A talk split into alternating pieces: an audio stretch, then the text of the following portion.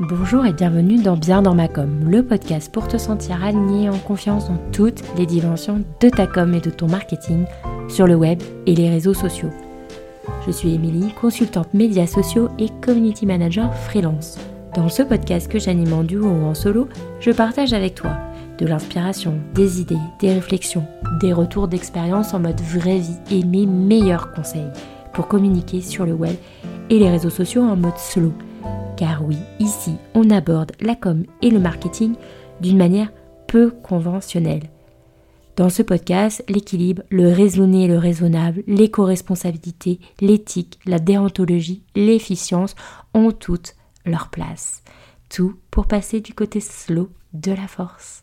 Allez, je t'embarque avec moi dans l'épisode du jour. Hello, hello, je suis super heureuse de te retrouver aujourd'hui pour un nouvel épisode en duo. Oui, contrairement à ce que j'avais annoncé dans les épisodes précédents, ça va être un nouvel épisode en duo.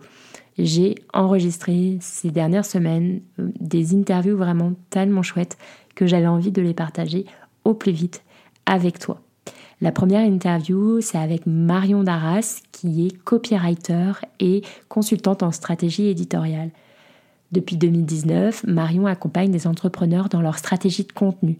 Son rôle, c'est de transformer des contenus bof et lisses en euh, contenus de haut vol. Elle travaille principalement sur trois types de contenus, les newsletters, les posts LinkedIn et les pages de vente.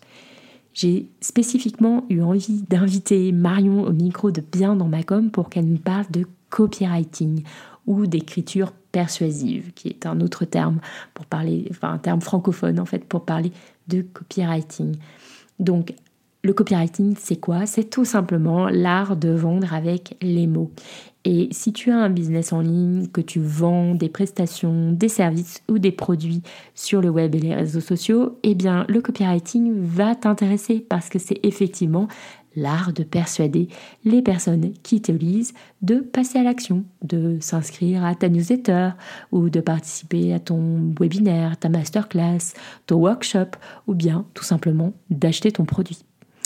Donc, euh, évidemment, le copywriting est quelque chose d'assez intéressant pour euh, bah, générer plus de ventes et puis pour, euh, en gros, avoir un business florissant sur le web et les réseaux sociaux. Mais le copywriting, ça peut paraître un petit peu nébuleux, un petit peu obscur, un petit peu opaque. On ne comprend pas très bien ce que c'est quand on entend ça pour la première fois. Et j'ai trouvé que Marion avait une façon très simple et très accessible d'expliquer ce que c'était. Et elle est aussi sur un, quelque chose de très authentique et de naturel. Donc tu vas voir dans cette conversation, elle va nous expliquer ça de manière vraiment très accessible. Donc je te laisse avec cette conversation pleine de pépites et je te retrouve juste après. Bonjour Marion. Bonjour Émilie. Comment vas-tu? Mais écoute, très bien, merci. Je suis contente euh, de te retrouver aujourd'hui. Eh bien, moi aussi. Alors, pour euh, commencer, peux-tu nous dire euh, qui tu es et ce que tu fais? Alors, donc, je m'appelle Marion. moi, je suis copywriter depuis 2019 maintenant. Euh, alors le copywriting, euh, on entend aussi parler de d'écriture persuasive parfois. Euh, c'est vrai qu'il y a moins la dimension marketing derrière écriture persuasive, pardon. En fait, mon travail, c'est de mettre en valeur euh, les services de mes clients aux yeux de leurs prospects. Euh, donc, ça peut être pour vendre, mais ça peut être aussi pour faire toute autre action demandée. Ça peut être s'inscrire à une newsletter, s'inscrire à un webinaire, euh, commenter un article de blog, par exemple. Voilà. Ok. Et comment est-ce que tu es devenue euh, entrepreneur ou on va dire freelance ou indépendante? Euh, En fait, au début, j'étais, enfin, j'ai travaillé comme responsable communication pendant une dizaine d'années dans la fonction publique dans différentes collectivités territoriales. Mm-hmm. Euh, et je faisais du, du, copywriting sans savoir que ça s'appelait comme ça. Oui. euh, en fait, on a toujours tendance à penser que dans les collectivités territoriales, on n'a rien à vendre. Euh, moi, je suis pas d'accord, en fait, parce qu'on a les projets, euh, les projets des collectivités euh, à, à, mettre en valeur, puisque l'idée c'est de faire adhérer les habitants des collectivités à ces projets-là. Derrière, il y a aussi le bilan de la municipalité à, à alors pas à défendre parce qu'on n'est pas politicien, mais le bilan de la municipalité à expliquer, à mettre en avant. Euh, et ça, ça demande quand même une certaine façon d'amener les choses, une certaine façon de, de, de, de parler des actions. Euh, ça demande aussi de proposer certains sujets parce que nous, à notre niveau, on sent que les habitants euh, réagissent à ces sujets-là. Donc, ça nous permet de les amener aussi à la hiérarchie qui derrière les pousse auprès des élus. Euh, donc, c'est après, quand je me suis lancée, que j'ai découvert que ça s'appelait copywriting. Bon, ça c'était la parenthèse. Après, comment comment j'ai créé ma boîte En fait, ça faisait cinq ans que je travaillais dans une collectivité. J'étais tentée par le fait de créer mon entreprise, mais mm-hmm. c'était c'était trop tôt pour moi. Enfin, je me sentais pas encore tout à fait prête. Euh, donc j'ai changé de collectivité, euh, pensant que l'ennui et la perte de sens allaient, allaient euh, se résoudre. Et en fait, non. Et puis un jour, je me souviens, c'était fin août, j'ai ma collègue qui rentrait du, de vacances et qui me dit Allez, dans trois ans, je suis à la retraite. et là, je me suis dit Waouh, attends, là, moi, je peux pas continuer comme ça, il faut que je trouve une solution. Et, donc c'était soit changer de travail, soit j'avais toujours ce, cette envie de monter ma boîte, euh, de bosser en indépendante, de voir ce que c'était, euh, qui était là. Et je me suis dit, euh, allez, je tente, c'est maintenant. Donc j'ai démissionné. et puis je me suis lancée. Mais à ce moment-là, tu vois, démissionner de la fonction publique, il n'y avait, pas, il y avait pas j'avais pas le droit au chômage, j'avais une période de hmm. carence, donc je me suis lancée. Euh... Sans filet, quoi. Ouais, c'est ça. J'avais pas d'autre choix que de trouver des clients rapidement. Quelque part, ça a fait, euh, ça fait le petit, le, coup, le petit coup de pied aux fesses qui permettait euh, d'y aller euh, franchement, quoi. oui, oui, c'est ça. D'être. alors, ça m'a demandé. moi, je suis plutôt de nature introvertie. Euh, j'ai du mal, enfin j'avais du mal à ce moment-là à aller vers les gens, à oser parler de moi. Ben là, j'ai pas eu le choix. Hein. C'était, euh, fallait que j'y aille. Donc ça m'a bien challengé. Ouais, d'accord. Et ça fait combien de temps là, du coup, que es un... Parce qu'on est au mois d'août, c'était au mois d'août, donc euh, ouais, c'est une sorte d'anniversaire là. ouais, ça. ouais, quasiment date pour date, tu vois.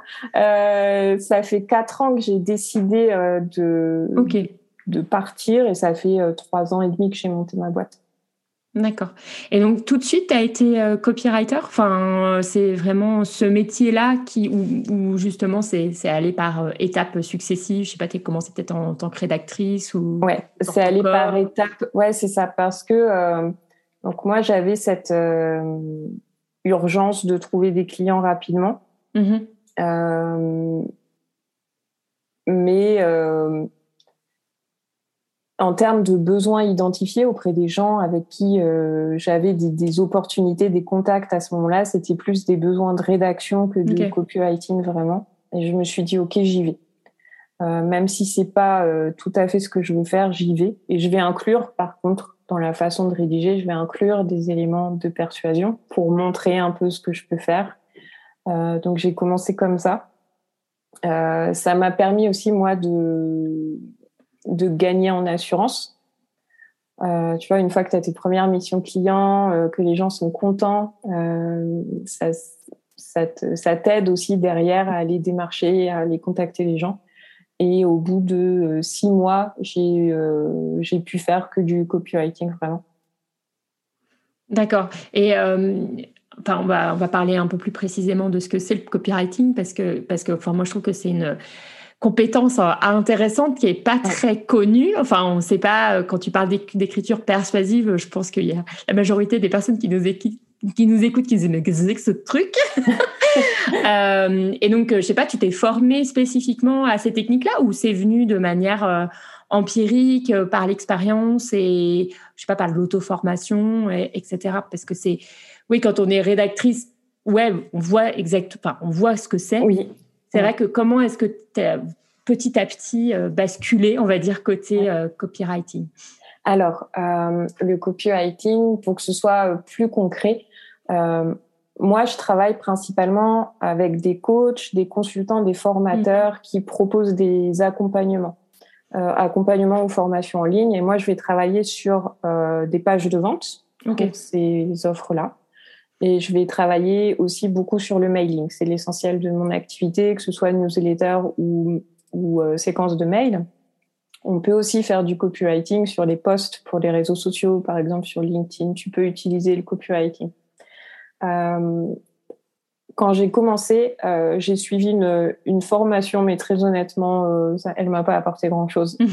euh, euh, ça m'a apporté quand même un petit, euh, un petit background de, de connaissances, de, de, de, de bonnes pratiques. Mm-hmm. ensuite, je me suis, comme la plupart des copywriters, j'ai beaucoup appris toute seule en regardant euh, ce que les meilleurs copywriters faisaient, euh, souvent anglophones, en regardant euh, les techniques qui étaient utilisées, la façon dont ils rédigeaient, les choses qu'ils mettaient en avant. Tu vois, j'essayais de décortiquer quand je voyais une page de vente que je trouvais adaptée à ma façon de travailler et à ce que je défends.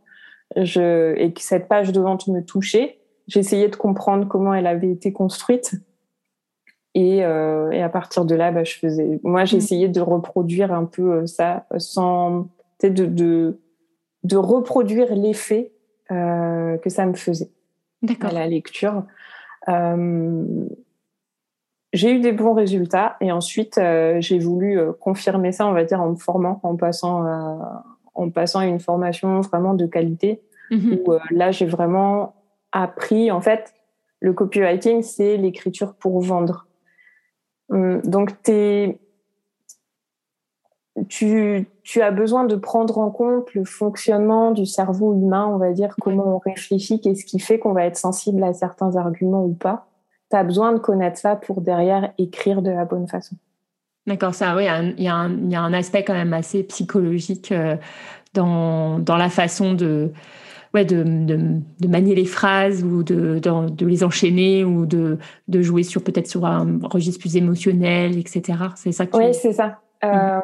Et euh, alors j'ai pas mal de mes clients. Dans les premiers échanges qu'on a souvent ce qui revient c'est euh, euh, moi je veux pas jouer sur les émotions. Moi je veux pas manipuler. Parce que c'est un métier qui a une qui est connoté assez négativement quand on dit qu'on qu'on joue entre guillemets sur la psychologie humaine sur les émotions.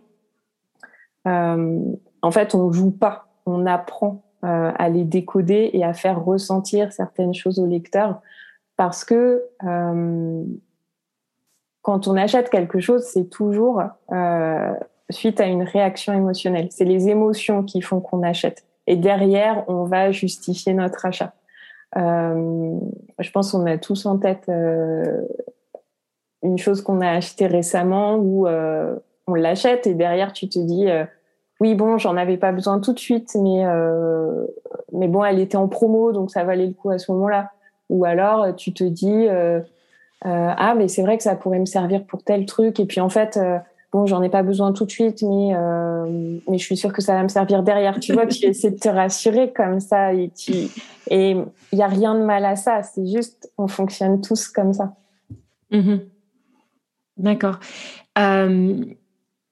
J'ai souvent, moi, j'ai souvent entendu dire, enfin, je suis pas mal de, enfin, le copywriting, c'est une matière qui me, qui me, qui me fascine un petit peu, je t'avoue, qui me fascine un petit peu. Et donc, à chaque fois que je vois passer des formations sur le copywriting, etc., je, je suis toujours à, l'affût, même si j'ai jamais euh, pour le, enfin j'en ai j'en ai pris une, mais on va dire une formation, on va dire de débutant quoi, mais euh, mais pas euh, jamais été euh, plus loin dans des choses certifiantes ou quoi. Bref, mais j'ai souvent le, le, propos qui est mis en avant, c'est que le copywriting, enfin d'utiliser les, les mots pour vendre, en fait, ça va être c'est un peu la compétence reine sur le web, en tout cas si on a un business en ligne, etc. Enfin c'est quelque chose qui revient systématiquement. Euh, comme euh, un peu la première compétence qu'il faudrait euh, acquérir, tu vois, pour que ton business réussisse. donc sur sur le web, enfin voilà. je sais pas, qu'est-ce c'est quoi ton avis là-dessus, toi? J'imagine que tu vas prêcher pour ta paroisse, mais mais mais c'est c'est vraiment pour ouais pour savoir pourquoi est-ce que c'est autant mis en avant. Euh, c'est pour vendre des formations justement euh, ou il y a quand même un vrai fond de vérité tu vois là ouais euh, moi j'ai un avis qui est assez mesuré là-dessus il y a un fond de vérité, c'est clair. dès l'instant, de toute façon, tu, le vois, hein, dès l'instant que tu sais comment présenter ton offre, quel mot, quel mot dire, c'est surtout dès l'instant que tu sais faire ressentir euh, à ton prospect la façon dont tu vas l'aider à régler un problème.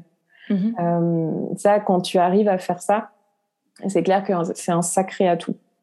Euh, et euh, quand on a une entreprise, qu'on utilise le, le, marketing digital pour se faire connaître, quand tu vois tous les contenus qui existent sur le web pour te démarquer, le copywriting, ça va t'aider. Il n'y a pas que ça. Il y a aussi le fait le fait euh, de d'oser parler en ton nom, euh, de pas avoir peur de prendre la parole à l'écrit, comme je dis souvent.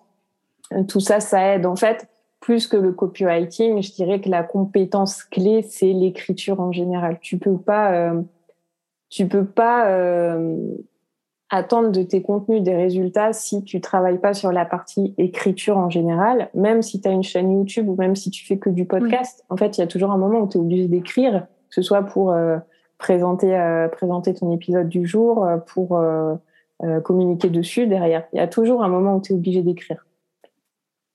Je suis d'accord. oui, donc en fait, toi, ton avis, c'est pas le copywriting en tant que tel qui est la compétence reine, c'est plutôt de, de, de, de, maîtriser un peu euh, ouais, de cette, ouais, ce tout en fait qui est autour de, de l'écriture, qui a plusieurs, dont le copywriting était une des ramifications en fait. Ouais, exactement. Euh, parce que dans ta façon d'écrire, en fait, tu vas prendre en compte euh, tu vas te mettre à la place de ton prospect, tu vas savoir ce qu'il attend mm. que tu lui dises pour qu'il vienne écouter ton épisode, qu'il regarde, euh, qu'il regarde ton épisode sur YouTube ou qu'il lise ton article de blog, tu vois. C'est la façon dont tu vas amener ça euh, qui fait qu'il va cliquer derrière. Mm. Oui, d'accord. Oui, par exemple, quand tu écris un script pour, une, pour un épisode de podcast ou pour une, pour une vidéo, bah, c'est exactement le même euh, ressort que tu vas utiliser pour euh, de l'écrit pur en fait. C'est pour ça que je pense qu'il y a aussi peut-être un, un, comment dire des petits euh, je vais, je vais trouver mes mots, hein. mais il y a des, parfois des petits malentendus là-dessus parce que du coup tout le monde se dit ok c'est pour que des contenus écrits, écrits, écrits vraiment des articles de blog, etc. Donc je pense qu'on associe ça beaucoup peut-être à l'écrit, mais ça peut aussi servir sur d'autres formats euh, comme la vidéo ou l'audio en fait aujourd'hui en fait ce, type de façon de construire ou de pousser les gens à faire une action etc etc oui c'est ça parce que en fait on a on associe le copywriting souvent à l'écrit parce que à la base c'est euh, euh, c'est une discipline qui vient du monde publicitaire. Euh, à mm. l'époque, on utilisait la publicité papier. Mm. Donc, on a gardé, on a gardé cette image-là. Mais pour moi, dès l'instant que tu as des, contenus, quel que soit leur format, euh, tu peux utiliser le copywriting. Mm. D'accord. Euh, et toi, par rapport à donc, cette discipline générale qu'est le copywriting, tu as décidé de, de, de, de, te spécialiser. Donc, tu es plus sur les emails, euh, si j'ai bien compris. Hein et, euh, et, aussi les pages de vente. Enfin, tu, C'est quoi tes, tes, tes, tes spécialités? Ouais, moi je travaille euh, principalement, c'est sa page de vente et après sur la partie email. Euh, sur les mails, j'ai commencé euh, sur les, la rédaction de séquences de mails. Tu vois, par exemple, tu t'inscris à un webinaire, derrière tu reçois une séquence de mails. Je travaille sur ça. Et sur des newsletters. Et petit à petit, en fait, j'ai élargi à tout ce qui est euh, à la stratégie d'emailing. Comment tu utilises le mail. Euh, et ça, ça demande pas que des compétences en copywriting finalement, parce que tu peux très bien utiliser le mail sans, euh, sans forcément être un pro du copywriting, mais par contre, il y a des choses à connaître euh, pour que pour que tes mails, les mails que tu envoies t'apportent des résultats, il y a la façon de les rédiger, mais derrière, il y a tout un travail d'analyse des données, hmm. de, de, tu observes aussi le comportement des abonnés, tu vois comment ils réagissent. En fonction, tu arrives à sentir les sujets qui intéressent. Euh, tu arrives à voir aussi s'il y a des personnes particulièrement intéressées mais qui n'osent pas passer à l'action. Donc, c'est qu'il y a quelque chose qui bloque au niveau de ta conversion. Alors, est-ce qu'il faut revoir ta page de vente? Est-ce que, est-ce que ce sont des gens euh, qui, euh, qui ont besoin de prendre leur temps et qui vont passer des semaines, voire des mois à regarder ta page de vente avant de passer à l'action Il y a beaucoup de choses à observer et ça, euh, tu reçois aussi pas mal de données pour mieux comprendre tes prospects et comment ils fonctionnent. D'accord. Et, euh, en, en t'écoutant, là, j'étais en train de me dire, d'accord, bon, en fait, les, pourquoi les emails sont toujours aussi importants, ça c'est pour, c'est pour prêcher pour ma part, qui est euh, sur justement, il n'y a pas que les réseaux sociaux. Et, euh, et donc euh, j'imagine que si tu as choisi de te spécialiser là, là-dessus, c'est qu'il y a à la fois un besoin et puis qu'aussi ça répond à, à une vraie réalité qui, que les emails sont toujours un, justement un outil de conversion aussi important aujourd'hui. Est-ce que tu peux nous, nous en dire un, un mot là-dessus? Euh, alors la, je crois, si je me souviens bien des chiffres, euh, quand tu communiques sur les réseaux sociaux, euh, ton poste, la visibilité de ton poste, c'est à peu près 2%. Mm-hmm. Euh, sur les mails, on est, alors tout secteur confondu, oui. on est à 30% de visibilité. Ah oui, d'accord. Euh, voilà. C'est hallucinant. Parce que, en fait, ton mail, dès l'instant qu'il part, il est reçu à 99,9% on garde euh, une petite part de problèmes techniques. Alors que euh, les réseaux sociaux, bah, tu, publies ton post et euh, il va d'abord être montré un petit échantillon de tes abonnés. Si ces gens-là réagissent parce que tu as posté dans la bonne fenêtre, alors il va être montré à d'autres personnes et ainsi de suite. Donc c'est hyper c'est long et puis tu, n'as pas la maîtrise de la visibilité de ton poste. Des fois, tu as un poste, tu pensais euh, qu'il était vraiment pas terrible, il fait un buzz, il était un peu dépassé par ce qui se passe et au contraire, un super poste sur lequel tu as passé du temps, il fait un beat complet juste parce que euh, l'algorithme a décidé que c'était pas le bon moment pour toi. Mmh oui. Ouais, c'est, c'est clair. Et puis même en termes de, de enfin là, là c'est des chiffres de visibilité, mais des chiffres de, de, de conversion aussi, c'est-à-dire de, de, personnes qui passent à l'action euh, par rapport à un poste. Enfin, moi j'avais quand j'avais fait l'épisode justement sur les euh, qui s'appelait emailing euh, premier pas, j'avais halluciné sur euh, sur les taux quoi.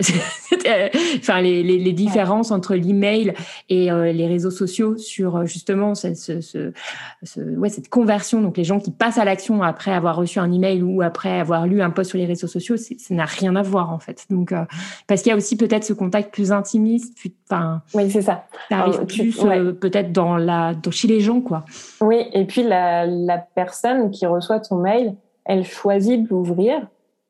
Ensuite, elle choisit de le lire. Elle mhm. choisit de le lire jusqu'au bout. Elle choisit de cliquer sur le lien que tu mets. Donc, mhm dès l'instant en fait où la personne elle, euh, elle fait la démarche de donner son mail à un moment donné, c'est qu'elle est plus intéressée que quelqu'un qui va te suivre sur les réseaux sociaux parce qu'elle veut en savoir plus que ce que tu dis sur les réseaux sociaux. Donc l'intérêt est supérieur, donc elle va être plus réceptive aussi à toi les messages que tu vas transmettre les et les les boutons d'appel à l'action que tu vas mettre aussi. D'accord, ouais, il y a comme une espèce d'engagement un peu plus fort en fait. C'est ça. Euh, sur le mail, euh, sur le format mail qu'un format euh, comme un, post sur, sur Instagram ou, LinkedIn, quoi. Ouais. Ok. Et, euh, et donc, bah, c'est important, donc j'imagine pour pour s'impliquer dans un processus plus de communication durable, en fait. Donc, toi, j'imagine que tu recommandes à tout le monde de te lancer sur les sur les emails et et de pas traîner pour pour euh, se constituer euh, une, une liste email, en tout cas en parallèle, j'imagine, des réseaux sociaux. Ou... Oui, c'est ça. Et surtout, euh, tu n'as pas besoin d'avoir euh, des milliers d'abonnés sur ta liste email pour faire des ventes. Moi, mes premières ventes par email, j'avais 30 abonnés. Ah donc, c'était. en fait, c'est pas. tu peux. Tu, comment dire? Tu peux avoir des résultats même si tu as une dizaine d'abonnés, une centaine d'abonnés. C'est pas lié. tes résultats sont pas liés au nombre d'abonnés que tu as en face. Tu vois, alors que sur les réseaux sociaux, c'est un peu tu peux aussi avoir des résultats, mais c'est un peu plus galère quand tu démarres avec 100 abonnés que, euh, que quand tu as passé le cap des 1000 sur LinkedIn, par exemple. Oui, oui, c'est vrai. Ça, euh, oui, bah, enfin, moi, je l'ai, je l'ai expérimenté, ce que tu, ce que es en train de dire. C'est vrai que moi, avec euh, très peu d'abonnés, enfin, moi, ça m'est arrivé dans les deux cas, en fait. Donc, très peu d'abonnés sur les réseaux et très peu d'abonnés sur, sur, sur, ma, sur ma liste email, parce que moi, j'ai jamais eu d'énormes communautés. Euh, voilà, c'est comme ça. Je pense qu'il y a des personnes qui arrivent. Moi, ça m'intéresse pas vraiment, en fait. Et, et, je sais que c'est, c'est vraiment pas lié au, au nombre, quoi. Après, euh, c'est intéressant ce que tu dis sur justement peut-être que c'est encore, peut-être encore plus fort. Donc, avec une petite liste email versus une petite liste d'abonnés euh, sur les réseaux, quoi. Oui, c'est ça. Ouais. Et euh, il y a vraiment, comme tu dis, hein, ce côté intimiste, et même dans la façon de, de rédiger, euh, rédiger le mail, le, le premier conseil qu'on donne tout le temps, c'est euh, de rédiger ton mail en imaginant la personne en face de toi. Si la personne a été en face de toi, qu'est-ce que tu lui dirais? Tu lui dirais ça Ok, bah écris ça et tu lui envoies et tu vas voir comment ça réagit en face. Et euh, ça déjà c'est un premier un premier conseil euh, en termes d'écriture que je peux donner euh, vraiment d'imaginer avoir la personne en face de soi parce que c'est la meilleure façon de, de, tourner les choses pour que ça lui parle à elle Ouais, d'être dans un registre euh, de conversation en fait aussi de d'engager la conversation et de, de, quitter un peu le côté formel. De toute façon, c'est sûr que dès qu'on parle de communication écrite, il y a toujours un peu ce côté euh, spectre, tu sais, du, du, lycée, du collège, là, qui revient derrière avec euh, le prof qui est derrière ton épaule et qui dit gna gna gna et euh, qui fait peur à beaucoup, je pense, en fait, justement, pour être dans ce registre un petit peu plus informel, voilà, conversationnel. même la peur, quoi. Ouais, ouais, la peur, euh, la peur du jugement, la peur d'être ridicule, euh, la peur de parler dans le vent, c'est, euh, c'est, euh... je trouve que c'est le plus dur à dépasser. Mm-hmm. Et euh, tu, comment dire, tu l'élimines jamais complètement, mais tu apprends à faire avec. Et elle mm-hmm. revient parfois. Hein, moi, je l'ai, elle revient me voir aussi, mais à force de faire, plus tu, plus tu le fais, plus tu instaures une discipline euh, même si, euh, tu vois, il y a des fois où je vais parler de sujets, c'est des sujets que je vais aborder pour la première fois, je sais pas trop comment mes abonnés vont réagir. Bah, je le fais quand même parce qu'au moins, si je le fais, bah, je peux vérifier. Euh, est-ce que ça parle Est-ce que j'enregistre beaucoup de, des abonnements d'un seul coup et je me dis ah bon, ok là je suis peut-être allé un peu trop loin, j'ajuste. Mais au moins, plus tu fais, moins tu as peur de faire. Ouais, ça c'est des ce que tu disais tout à l'heure, un peu les la, peur du jugement, etc. C'est des choses que tu retrouves aussi beaucoup chez tes clients, j'imagine. Ouais, ouais, ouais, euh, beaucoup. Euh, euh, parfois ça va loin. Hein, tu as une espèce de une espèce de honte un peu. et je trouve c'est c'est hyper dur. Enfin, on se sent on se sent vite vite jugé. On, on a tout de suite en fait, on s'imagine tout de suite les réactions négatives qu'on va avoir et pas les réactions positives. Tu vois, on a plus plus de facilité à se préparer au négatif qu'au positif. Mais ça, ouais, cette, cette peur du jugement, d'être ridicule, de n'avoir rien d'intéressant à dire, c'est euh, c'est euh, c'est un gros sujet. C'est toujours très présent chez mes, chez mes clients. Oui, mais euh, ça, voilà, comme tu disais, discipline, pratique. Euh, exercice et ça permet de, de, de, ça part jamais tout à fait, mais au moins ça permet de vivre avec et, de, ça. et, de, et de faire quand même malgré tout. Ça. Quoi. Ouais, le premier pas, tu vois, c'est de, de d'arrêter de penser qu'un jour on n'aura plus peur. Ce sera, ce sera toujours là et il faut faire avec. Et plus tu fais avec, et moins c'est, moins c'est difficile. Hmm. Ok. Euh, quand on parle de mail, enfin un peu les premières choses qui reviennent, surtout quand on est dans une démarche euh, comme la mienne de, de plutôt solo communication, de communication, on va dire durable. Alors je mets des gros guillemets, responsable, etc. Euh, sobre, voilà, on va dire sobre, c'est mieux. c'est moins, c'est moins sujet à voilà, caution. on parle souvent de pollution numérique parce que les emails sont souvent épinglés hein, quand il s'agit de parler justement de, de pollution numérique. est-ce que est-ce qu'on peut être justement envoyer des emails et pour autant tu vois se revendiquer d'être dans une démarche justement euh, durable et, responsable, toujours avec des, avec des guillemets. oui, ça, c'est une, euh, c'est une dimension euh, à laquelle je fais très attention. je me suis pas mal interrogée dessus aussi pour mhm. voir vraiment si j'étais cohérente dans ma démarche. Du coup, j'ai fait pas mal de recherches sur l'impact du mail. Et alors, tu trouves, tu trouves beaucoup de données. Hein. Il y a régulièrement des, des, des études qui sont faites sur l'impact du mail. Euh, donc, tu trouves plus facilement des données sur l'impact, l'empreinte numérique du mail que l'empreinte numérique des réseaux sociaux. Tu vois, parce que sur les réseaux sociaux, c'est beaucoup plus difficile de le quantifier. Mais quand tu vois la masse de contenu diffusé euh, chaque heure, et quand tu vois dans l'eau tous ces contenus qui passent inaperçus, qui sont pas vus, euh, et pas forcément parce que c'est pas intéressant, mais juste parce que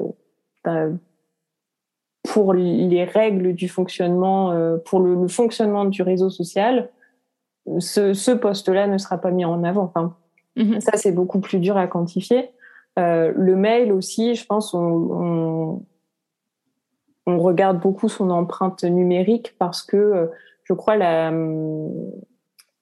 en France, la moyenne, je crois, les, les gens possèdent 2,3 boîtes mail de, la moyenne qui a été faite, tu vois. Donc, tu vois, les gens ont tous une adresse mail, que ce soit pro, perso, euh, les gens regardent tous leur mail, donc ça, c'est des choses qui leur parlent.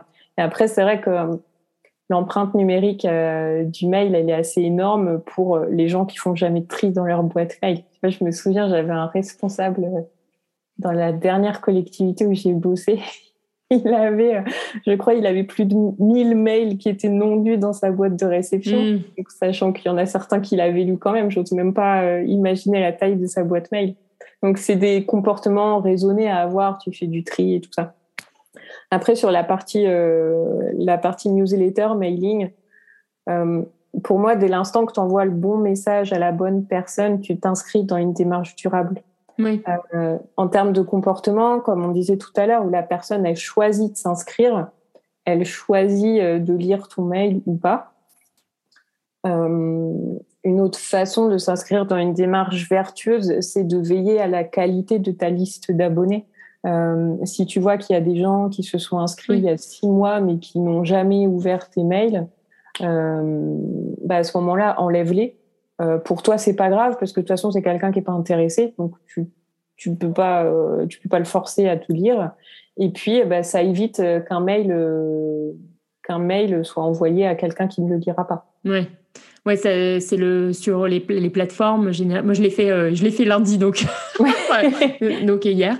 Euh, en l'occurrence, j'ai nettoyé les inactifs en fait. Euh, pour ceux qui nous écoutent, c'est vous allez dans votre votre logiciel de, de mailing et puis vous enlevez les, les inactifs. C'est généralement les personnes qui n'ont pas ouvert tes mails depuis six mois, je crois et ça permet d'épurer, euh, comme tu dis, la liste et de pas envoyer des, des mails, donc des données à de toute façon des gens qui ne l'ouvriront pas et qui, euh, c'est comme si on jetait des données à la poubelle et on, on encombre euh, les serveurs avec des infos et des données qui servent à rien et qui servent à personne. Quoi. C'est hyper intéressant ce que tu as dit sur le, la notion de consentement. Enfin, c'est un peu ce que tu disais euh, euh, en filigrane, c'est-à-dire que oui, les personnes s'abonnent, euh, donc elles ont fait, comment dire, une action, un acte pour pour recevoir ton message. Donc elles s'attendent à recevoir aussi ton message. Donc quelque part, quand on a demandé consentement et qu'on est au clair avec cette notion de consentement, bah, je pense qu'effectivement, on s'inscrit, comme tu dis, dans un dans un cercle vertueux euh, et qu'on sait que les personnes euh, sont libres aussi de, bah, de se désinscrire quand elles veulent plus recevoir euh, nos informations. Donc, c'est, c'est, comment dire, une, une relation entre deux adultes consentants. et, donc, et donc, ça, voilà, c'est pas, c'est pas des informations. on va pas nous présenter des informations qu'on n'a pas envie, etc.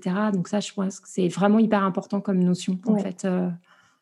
Et après, il y a l'autre action euh, qui peut être fait pour, euh, qui peut être faite, pardon, pour s'inscrire dans une démarche durable, c'est de, de, veiller toujours à la qualité du contenu. Oui. et ça, t'as pas. toi, tu sais que ce que tu envoies, c'est de qualité, mais ce qui est important, c'est que ce soit de qualité aux yeux de la personne qui va te lire, aux yeux de ton abonné. Et pour ça, il n'y a pas 36 façons de faire. C'est euh, de voir ce qui l'a fait réagir. C'est pour ça que moi, je, suis, je, je regarde beaucoup, euh, beaucoup les chiffres, ce qui se passe quand j'envoie un mail et derrière. Et euh, ce que j'aime bien faire, moi, de temps en temps, c'est euh, d'aller échanger avec, avec mes abonnés. Donc, soit s'ils ont le temps, on se prend un moment pour discuter, soit sinon, on va, on va échanger par mail à minima mais j'aime bien faire ça de temps en temps. Ça me permet moi de bah de d'avoir un vrai lien avec les abonnés, euh, d'être toujours, euh, de m'assurer d'être toujours, euh, de leur apporter ce dont ils ont besoin. Parce que des fois aussi, quand tu quand tu avances, quand tu euh, quand tu montes en compétences, quand tu as atteint un certain niveau d'expertise, des fois tu as du mal à redescendre entre guillemets au niveau euh, là où en est ton prospect, donc en, en, dans ton prospect, ton abonné en gardant ces échanges avec eux, ça te permet de toujours être au même niveau qu'eux et de bien leur parler de ce dont ils ont besoin. Ok. Ouais, c'est, euh, intéressant. Comment tu fais concrètement? Tu, tu, tu, tu, leur envoies un petit mail euh, personnalisé, genre Salut machine euh, Est-ce qu'on peut discuter? Je sais pas, tu envoies des questionnaires. Comment tu, comment tu fais Alors, j'avais essayé le questionnaire, mais les réponses n'étaient pas assez quali pour moi. Qualitatives, pardon donc ce que je fais, il y a, tu vois, c'est souvent euh, le, t'as toujours un peu les mêmes qui répondent euh, à tes newsletters. Mm-hmm. Euh, donc je vais contacter ces gens-là. Et ensuite, je vais regarder. Euh, il y en a aussi qui ne répondent pas, mais qui sont assidus dans leur lecture.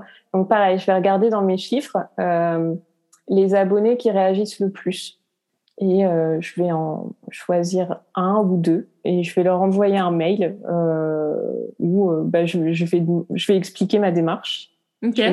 et, je vais proposer euh, je vais proposer à la personne de prendre rendez-vous avec moi. Euh, J'ai jamais eu de refus pour l'instant.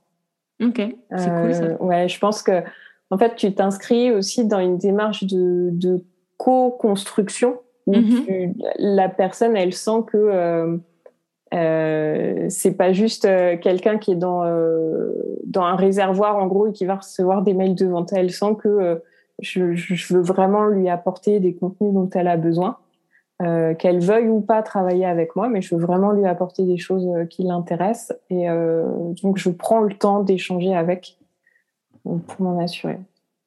Ouais, ça c'est bien. Bah, aller au contact vraiment de, de, de, des lecteurs ou d'audience, etc. C'est, c'est quelque chose qui peut faire peur, mais franchement, moi je le recommande très vivement. Moi je l'ai fait là euh, pour la première fois vraiment de manière très poussée, un peu comme toi, c'est-à-dire de solliciter des, des rendez-vous, des, des, des, entretiens, tu vois, en face à face.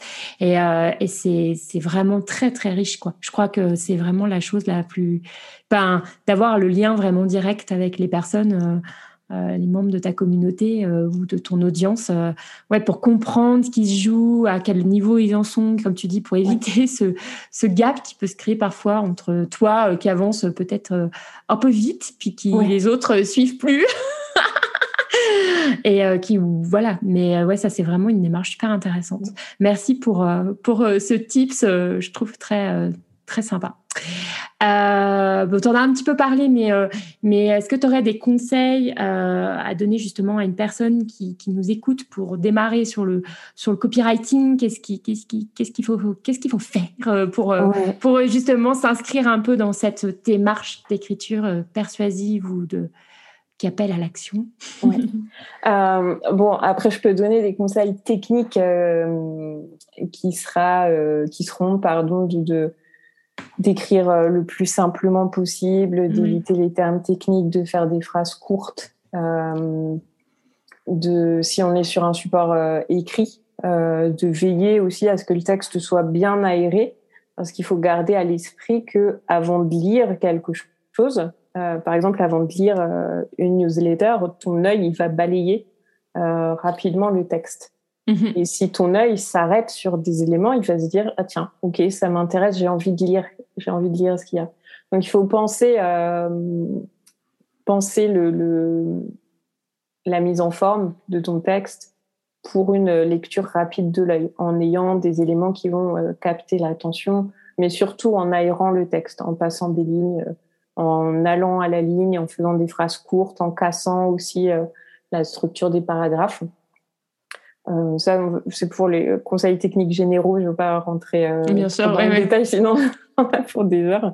après, moi, le, le conseil que conseil que j'aurais aimé avoir quand j'ai commencé, c'est d'oser prendre le temps euh, d'aller discuter avec ceux qui nous lisent, d'aller euh, discuter avec les clients et de, de noter vraiment, euh, quand tu as un rendez-vous avec un prospect, par exemple, de noter vraiment ses mots à lui, ses expressions, euh, d'aller chercher euh, ce qu'il a essayé de mettre en place avant de faire appel à toi, mmh ce qu'il a essayé par lui-même, par exemple, et qui, qui n'ont pas fonctionné. Euh, Est-ce qu'il a déjà travaillé avec euh, des gens euh, qui font la même chose que toi? Pourquoi ils te contactent toi? Tout ça, vraiment, de le noter, c'est c'est une mine d'or pour avoir des sujets derrière de publication. Oui, ouais, ça c'est, ouais, bah, ça va un peu dans le sens de ce que tu disais tout à l'heure, de justement d'aller discuter avec tes abonnés. C'est vraiment d'aller toujours au contact le plus direct, en fait, le plus, le plus proche de, des personnes qui, qui te lisent, quoi, pour être c'est ça. Euh, dans une relation, on va dire, fructueuse et, euh, et enrichissante pour les deux parties, en fait. Oui. Mm. Parce que tu peux avoir, euh, on a toujours, on a, on a toujours des hypothèses, on a, même si tu on a, on a toujours des intuitions et même si tu es hyper à l'écoute de ton intuition et que ton intuition te trompe rarement, il y a toujours besoin d'aller vérifier, euh, vérifier qu'effectivement c'est bien ça, vérifier que tes mots à toi sont bien les mots de tes prospects parce que quand t'écris, t'écris pas pour toi, t'écris pour que les gens en face soient intéressés par ce que tu dis. Du coup, il faut que ce soit leurs mots à eux qui se reconnaissent dans ce que tu dis. Et ça, euh, euh, même si euh, finalement ton intuition était la bonne, pour moi, c'est toujours hyper important à aller les vérifier. Mmh.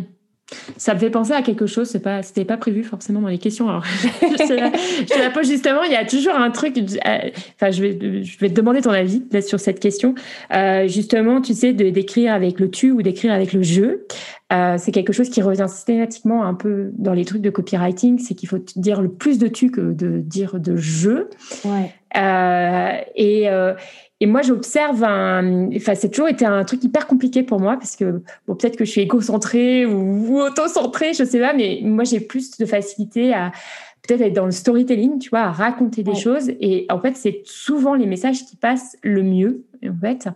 Euh, parce que euh, les gens vont me dire ah mais cette histoire que tu as racontée ça je me suis reconnue etc et donc tu vois moi j'ai vachement de mal à écrire en, en, en tu tu vois. Si, si, sinon j'ai l'impression que mon histoire elle perd complètement de enfin en gros je, je n'arrive plus à raconter d'histoire tu vois. Et, sauf que et en, en la disant en jeu mais justement, ce, ce truc-là, à chaque fois, je me dis, mais c'est pas du tout ce qui est recommandé, tu vois, dans les trucs de, de copywriting. Donc, je fais complètement à côté de la plaque. Et pourtant, en même temps, ça marche. Donc, je sais jamais trop quoi faire avec ce truc. Et euh, je sais pas, ton avis sur la question entre le jeu et le tu? Oui, euh, bah, en fait, moi, je vais te dire, dès l'instant que ça marche, euh, c'est que tu n'es pas à côté de la plaque. Ok.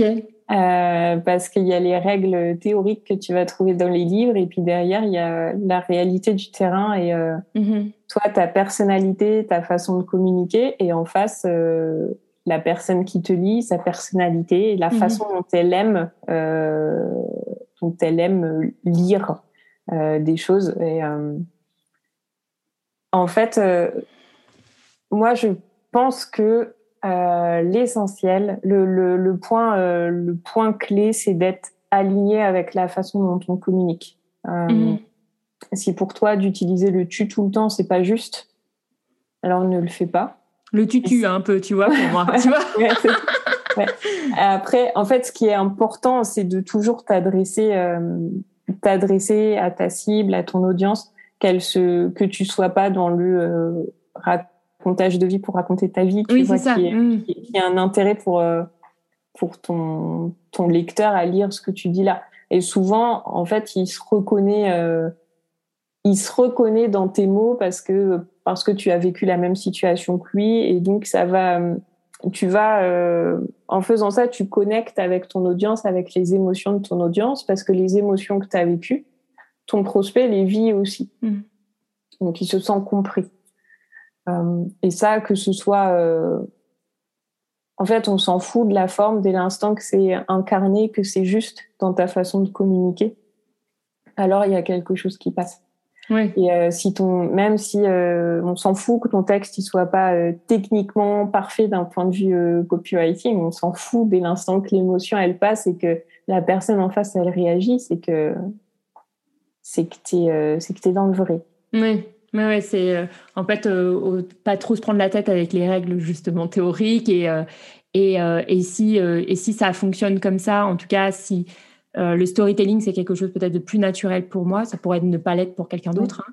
Euh, enfin, moi, je sais que ça, ça, ça même quand j'avais mon blog couture tricot, c'était juste quand je racontais des histoires. Enfin, en fait, les gens adoraient quand je racontais euh, ma vie, tu vois, que je prenais un patron, puis que je, c'est vraiment l'histoire du héros. Enfin, c'est vraiment du storytelling pur et dur avec les difficultés, comment j'ai réussi à, voilà. Et en fait, les gens adoraient ça, et c'est pour c'est c'est ce qui faisait qu'ils venaient me lire en fait. sinon, si j'étais trop factuelle, etc., ça les intéressait plus et ils partaient. donc, euh, oui, donc en fait, euh, c'est juste de, de, prendre aussi ce qui est naturel pour soi et, euh, et d'être plus aligné peut-être avec sa personnalité. Euh, enfin voilà, de communiquer de manière assez naturelle. pour, pour que ton message y passe, parce que généralement, quand tu racontes des histoires, même perso, pas souvent des histoires universelles, en fait, c'est qui, voilà. Oui, c'est ouais, le, le, ce que j'aime bien dire à mes clients, c'est plus c'est personnel, plus c'est universel. Ouais, ah, c'est bien ça, c'est comme phrase. parce que parce que t'es rarement, euh, même si euh, chaque personne est différente, chaque personne est unique, mais t'es rarement la seule à vivre à vivre ce que tu vis, ce que tu vis là. Il y a d'autres personnes qui l'ont vécu avant toi ou qui le vivront après. Mhm. Et, euh, et, ça fait toujours du bien de pas euh, se sentir seul. Euh, tu vois, quand on galère, euh, là tu donnais l'exemple la couture, quand on galère avec un patron, ça fait toujours du bien de, de, de voir qu'il y en a d'autres qui sont passés par là aussi, tu vois. Mm. Ouais, exactement. Donc c'est quand même une histoire d'équilibre à, à, trouver toujours en fait entre justement ce, ce storytelling, copywriting, tu, jeu voilà, il faut que ça soit naturel en fait, pas trop fort. Oui, exactement. ouais. il faut vraiment. Ça euh, marchera pas quoi.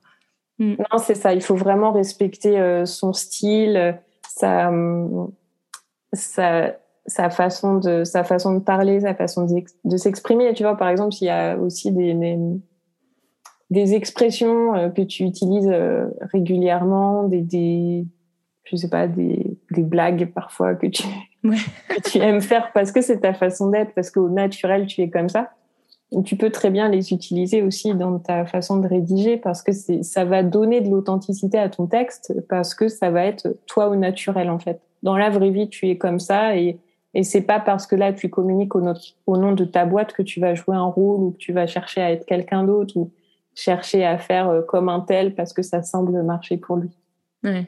ouais, puis en plus, ça, euh, clairement, aujourd'hui, euh, dans la communication digitale d'aujourd'hui, enfin, clairement, c'est ce que tout le monde recherche. En fait, on cherche justement des, des, des, des propos qui soient vraiment uniques, des, des façons de s'exprimer aussi qui soient vraiment dans la personnalité de la personne. Enfin, on en a ras-le-bol des trucs corporate et euh, super, enfin, plat et tout flat. c'est clair, quoi. Euh, je pense qu'il y a vraiment eu, euh, il y a quand même les réseaux sociaux qui nous, qui nous, voilà, depuis 15 ans, on est quand même en baigne là-dedans.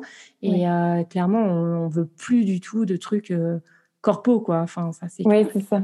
Mais tu vois, moi, j'ai un souvenir qui revient là.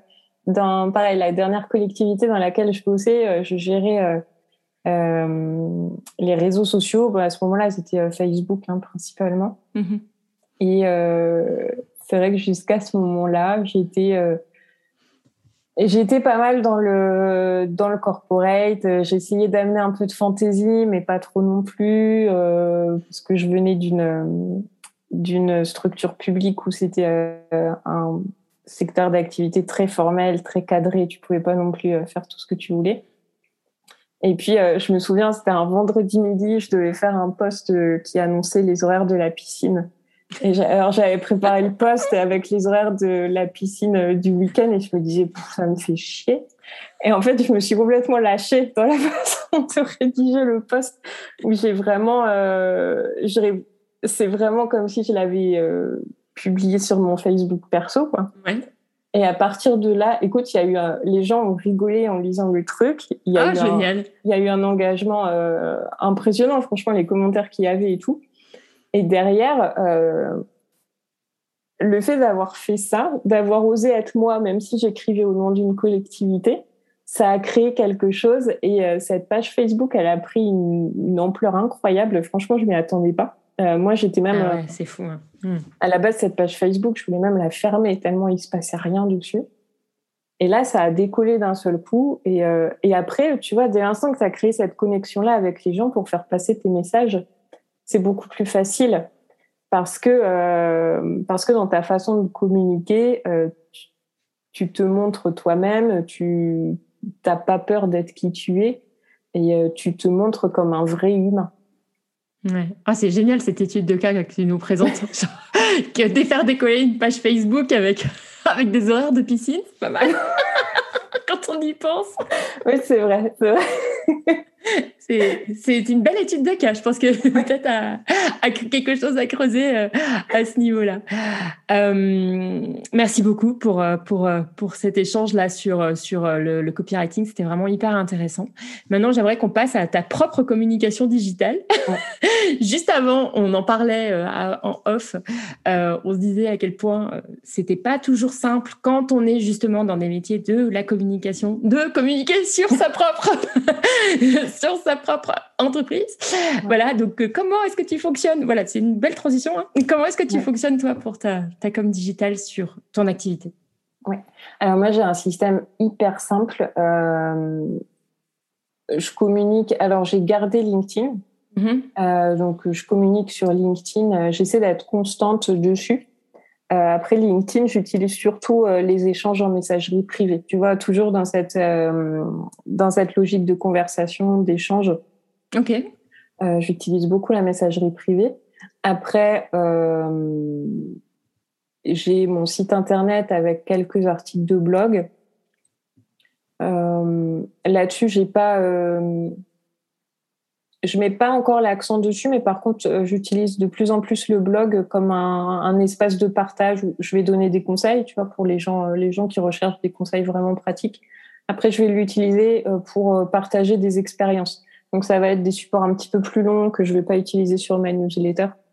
Ok. et, et, donc, oui, ma newsletter, bien sûr, bien sûr. Voilà, ça, c'est les trois canaux que j'utilise principalement pour communiquer moi. Euh, j'ai pas, euh, j'ai pas délégué pour l'instant la com.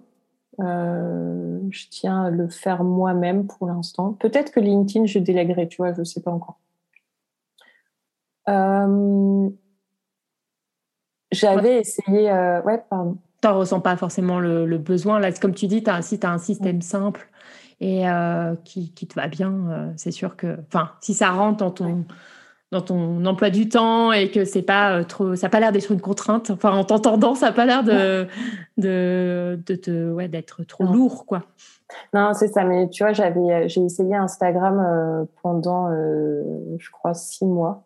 Mhm. C'était, j'ai commencé en été, été 2020, je crois, et j'ai arrêté début 2021. Ouais. parce que je voyais des, entrepreneurs avec qui, euh, qui ont commencé à peu près en même temps que moi et euh, et euh, en plus de LinkedIn, elle commençait à utiliser Instagram, donc je me suis dit ah bah faut que je fasse pareil. Et tu vois, j'ai beau le savoir, hein, mais quand ça te concerne toi, tout de suite t'as plus la distance émotionnelle. Quoi. donc j'y suis allée. au début, j'ai fait moi-même. C'était une horreur. Je l'ai hyper mal vécu. pour moi, c'est un, Instagram, c'est un réseau euh, sur lequel je me comparais beaucoup systématiquement et j'avais mm. l'impression de jamais faire bien, jamais faire assez. En plus, euh, tu vois, il faut que tu te montres en story régulièrement. Euh, là, après, il y a les reels qui sont arrivés. Waouh Et puis moi, le support vidéo, je suis pas trop à l'aise avec. Et j'ai essayé, hein, et puis oh, ça m'a stressé un truc de fou. J'ai dit bon bah je vais je vais le déléguer, je vais voir ce que ça donne. Ok, ah ouais, donc à l'époque, tu avais délégué Instagram. J'avais délégué Instagram, mais pareil, tu vois, même si tu délègues Instagram, il fallait quand même que je me montre en story. fallait, peut-être que peut-être que j'aurais pu faire autrement, je sais pas. Et en fait, là où j'ai dit ouh là ça va loin, euh, j'ai fait, euh, je faisais une sortie VTT, euh, un, c'était un dimanche, je me rappelle. Et j'ai demandé à mon mari de me prendre en photo parce que ma community manager m'avait demandé plus de photos de moi. Et donc, tu vois, pendant la balade, en fait, l'effet majeur de cette sortie VTT, c'était pas que je profite de ma sortie et que je rentre euh, super heureuse de ma sortie, c'était euh, faire ma sortie et en plus de faire des photos pour mon compte Instagram. Euh, et moi, Instagram, je l'utilisais très peu à titre perso, donc c'était mmh. c'était vraiment pas naturel chez moi. Et le soir, je me suis revue dire ça à mon mari, je l'ai revu me prendre en photo et j'ai dit non, ok, là stop, on arrête, on arrête. Surtout que Instagram ne rapportait pas de, de résultats. Alors j'ai eu euh, j'ai eu pas mal d'abonnés, hein, mais euh, ça m'apportait rien en termes de, de, de, de, prospection, quoi. Ouais, c'est ça. De nouveaux clients, etc. Mm. Ouais. Et, euh, et puis en termes de, bien-être, euh, on n'y était pas du tout, quoi. J'étais. Ça, euh, Mais voilà, j'ai testé, j'ai vu ce que ça faisait. Je sais que je sais que c'est pas pour moi. Alors, euh, je dis pas que ça marche pas, hein, Instagram, mais juste là, moi, c'était pas pour moi. Donc voilà, je suis revenue à un système plus simple où euh, je, je, reste sur LinkedIn.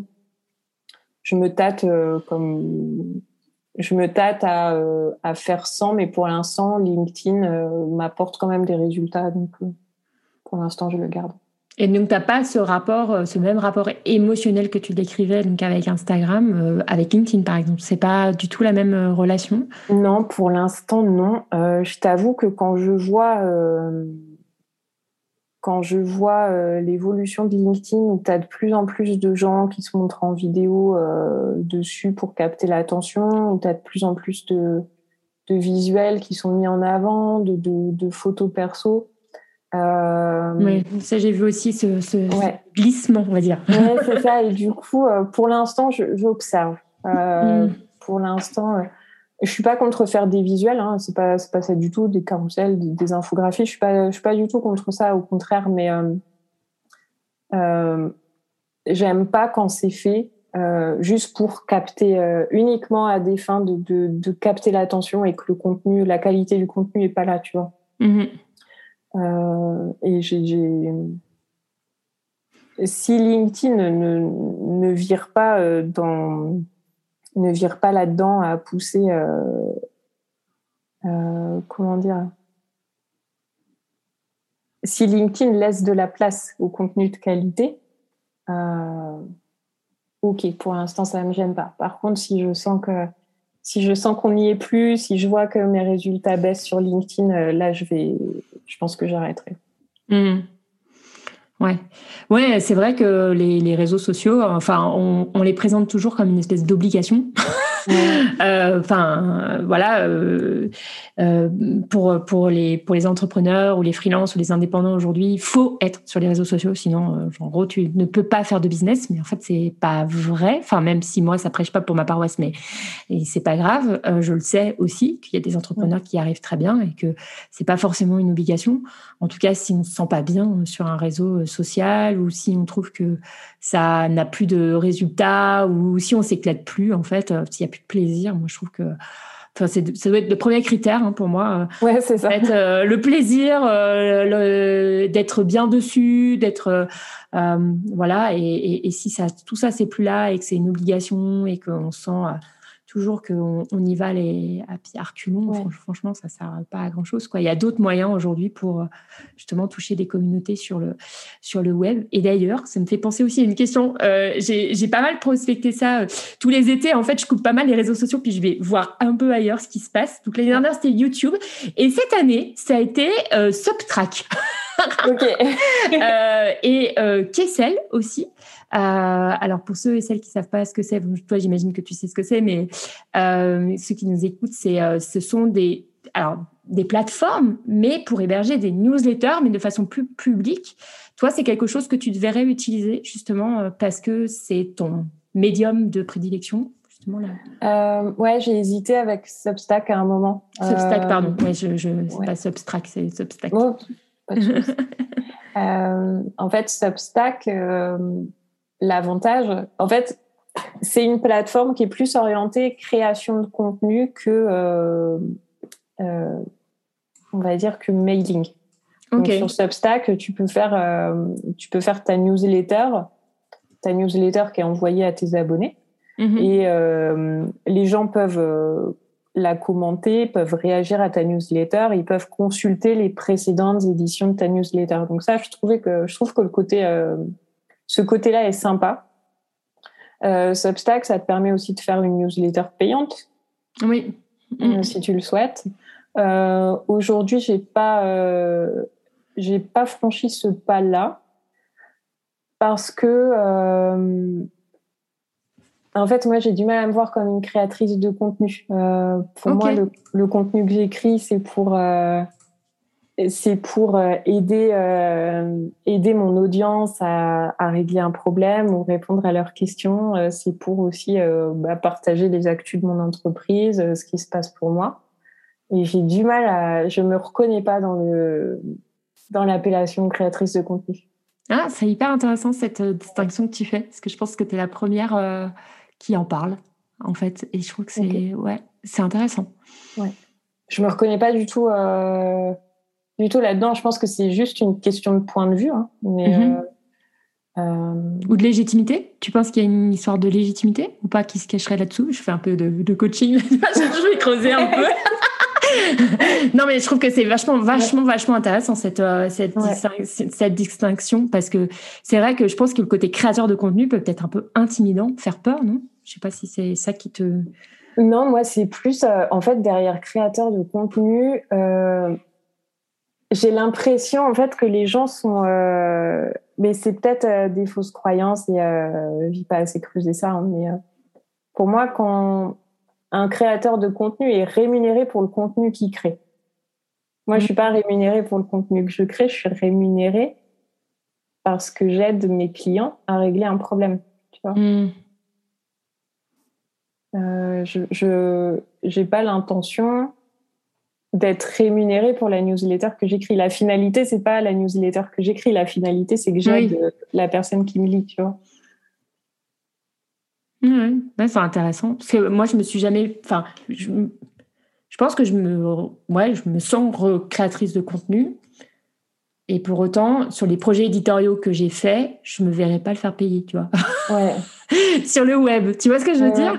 C'est, euh, euh, en tout cas sur le web, parce qu'après j'ai pu écrire des contenus qui ont été dans un livre et qui ont été vendus en tant que livre.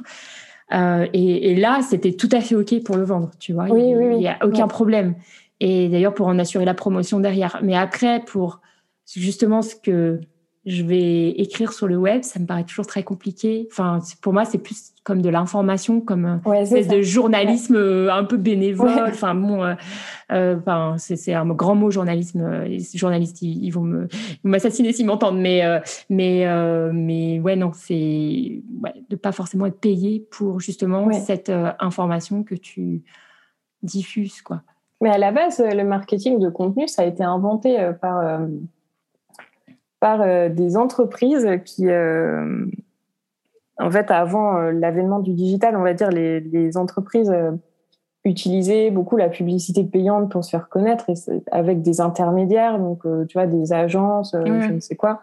et ça, ça représentait un budget énorme. Et donc, tu as des entreprises qui se sont dit, bah, comment on peut diminuer ça? Eh ben, on va devenir notre propre média. Mhm. C'est à partir de là que les blogs d'entreprise ont commencé à arriver. Ensuite, avec les réseaux sociaux, euh, euh, c'était beaucoup plus facile aussi de faire ça. Mais à la base, ouais, le, marketing de contenu, c'était de devenir son propre média. Donc, comme tu dis, il y avait une visée euh, informationnelle derrière ça. Mhm. Oui, informationnelle que tu pouvais contrôler. Oui. Pour avoir été attaché de presse un certain nombre d'années. généralement, les entreprises, elles préfèrent avoir leur propre média, comme ça, elles sont sûres de ce qu'elles publient, et elles ne passent pas par un intermédiaire qui va écrire probablement ce qu'il veut et ouais. les trucs et se tromper, etc. Oui, bah ça c'est clair, même c'était passé par euh, tout ce qui était journaux d'entreprise. Euh, euh, tu vois, ou enfin, je sais pas, les grands distributeurs, par exemple, ils avaient chacun, ils ont toujours d'ailleurs leur euh, leur journal, euh, voilà, leur journal pour avec effectivement des articles qui pourraient ressembler à des articles de la presse magazine, etc., etc. Ouais, ouais, c'est c'est très juste ce que ce que tu dis. Merci, hyper intéressant cette petite digression sur créatrice de contenu ou, ou pas créatrice de contenu. ce podcast s'appelle Bien dans ma com. Est-ce que tu aurais un conseil à un ou un entrepreneur qui, bah, qui nous écoute et qui voudrait se sentir justement bien dans sa com? euh, Ouais, on en a déjà un peu parlé, euh, mais euh, ce serait de, tu vois, si tu as envie de tester un support, bah franchement, vas-y, essaye-le. si tu as envie, mais essaye-le de façon simple. Tu vois, par exemple, tu as envie de t'essayer à la vidéo, euh, bah, tu peux très bien t'essayer à la vidéo sans te lancer dans la création d'une chaîne YouTube. Tu vois, teste d'abord les choses de façon simplement. Vois comment tu te sens avec ça, vois comment ton audience réagit. Et euh, à partir de là, vois si tu continues ou pas. Mais au moins, tu auras testé. Au moins, tu seras allé au bout de ton idée. Au moins, tu sauras et tu resteras pas avec cette idée euh, à te dire, mais peut-être que j'aurais dû essayer, je sais pas, peut-être que j'aurais dû essayer YouTube et j'ai pas essayé. Et euh, au moins, tu auras essayé, tu auras vu ce que tu auras senti, comment tu auras senti si ça te plaisait, si tu étais à l'aise avec ça. Mm. Donc, de pas oser, euh, de d'oser, pardon, de ne pas avoir peur, c'est ça que je voulais dire, de pas avoir peur, euh, de pas avoir peur d'essayer, euh, d'essayer et au pire, qu'est-ce qui se passe? Ça marche pas, c'est pas trop grave. Ouais, c'est pas trop grave. Bah, merci beaucoup. Euh, merci beaucoup, Marion. Euh, on, te, on te retrouve, donc, si on a bien compris, dans ce que tu nous as dit, sur LinkedIn, principalement, sur ton site et dans ta newsletter. J'imagine qu'il y a euh, tout ce qu'il faut pour s'inscrire à ta newsletter sur LinkedIn et ton site. Voilà, donc, je vous encourage à, vous inscrire hein, aux, emails de, de Marion qui sont toujours savoureux. Moi, j'adore. et, et, donc, voilà, donc ça, ça sera noté dans les notes de, de, de l'épisode et puis, bah, voilà.